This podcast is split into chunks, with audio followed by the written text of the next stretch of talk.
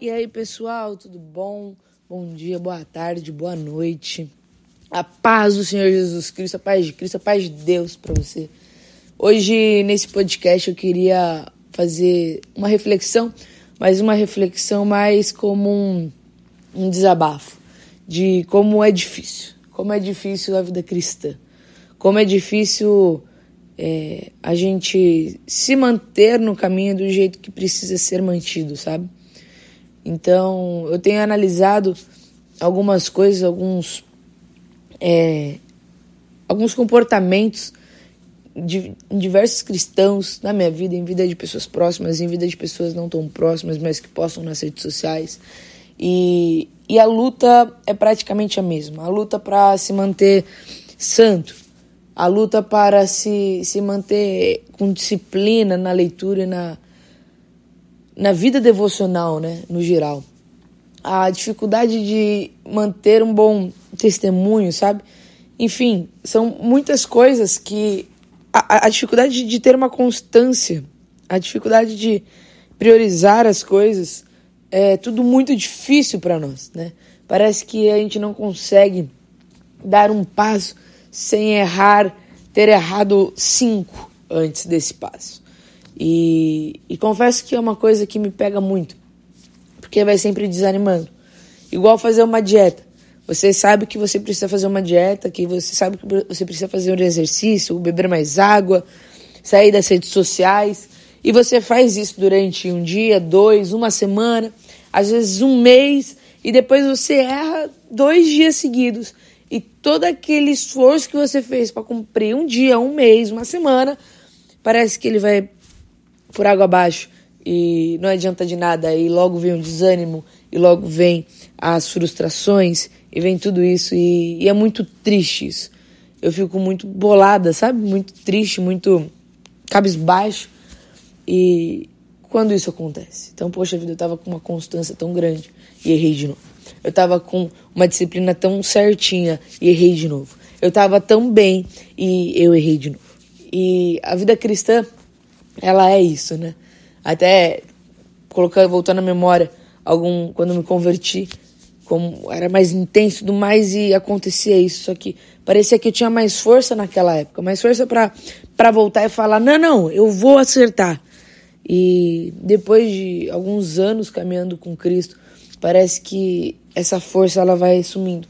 Só que ela vai sumindo por conta dos nossos pecados, de nós colocarmos os nossos pecados como normais. E, e isso é ruim. E ao mesmo tempo não adianta a gente ficar se martirizando e a gente esquecer da graça de Deus. Então eu tô errando, não presto, não sei o que, tal, blá, blá, blá. É fácil isso porque, querendo ou não, isso é como se fosse um remédio para nossa vida. Nós somos ruins mesmo, ruins mesmo, então tá tudo certo e e é isso. Eu sou uma pessoa ruim e muitas pessoas largam a caminhada cristã, largam a Cristo, largam tudo por conta disso. E a gente não pode, não pode deixar isso assim. A gente não pode de jeito nenhum. A gente tem que lembrar da graça de Deus, a gente tem que lembrar que Deus nos ama, a gente tem que lembrar que, que, que, que, que Ele não gosta que ninguém se perca, sabe? Ele não gosta de nada disso, então, tipo, a gente precisa, precisa colocar isso na nossa cabeça. E de forma que a gente lembre da, da, da, da palavra de, de Paulo, quando ele fala que e é porque Deus perdoa que a gente vai pecar de maneira, de qualquer maneira? Não, de modo nenhum. Então a gente precisa achar o equilíbrio.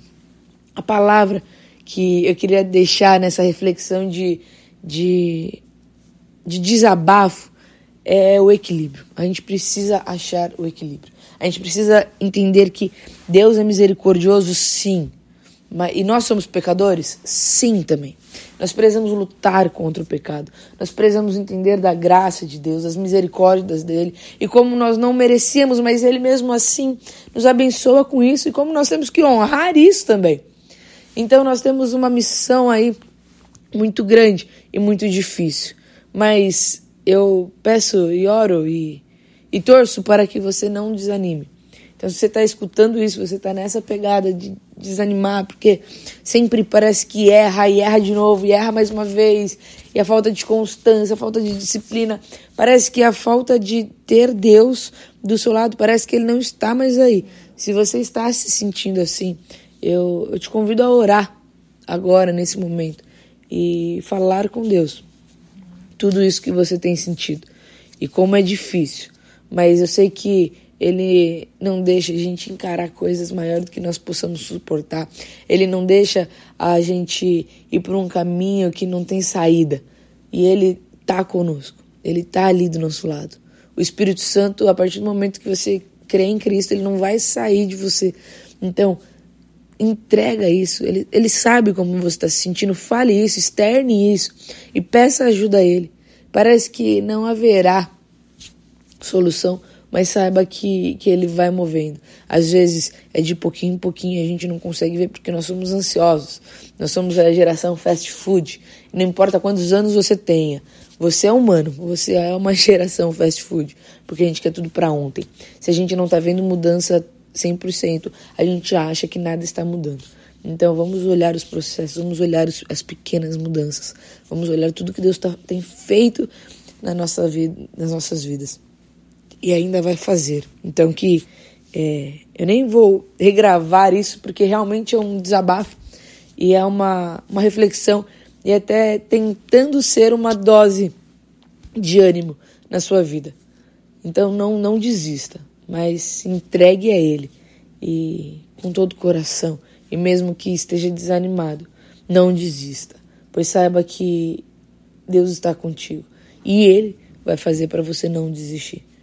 Só que a gente tem a nossa responsabilidade. E a nossa responsabilidade é estar sempre lutando contra a nossa carne, contra o nosso pecado.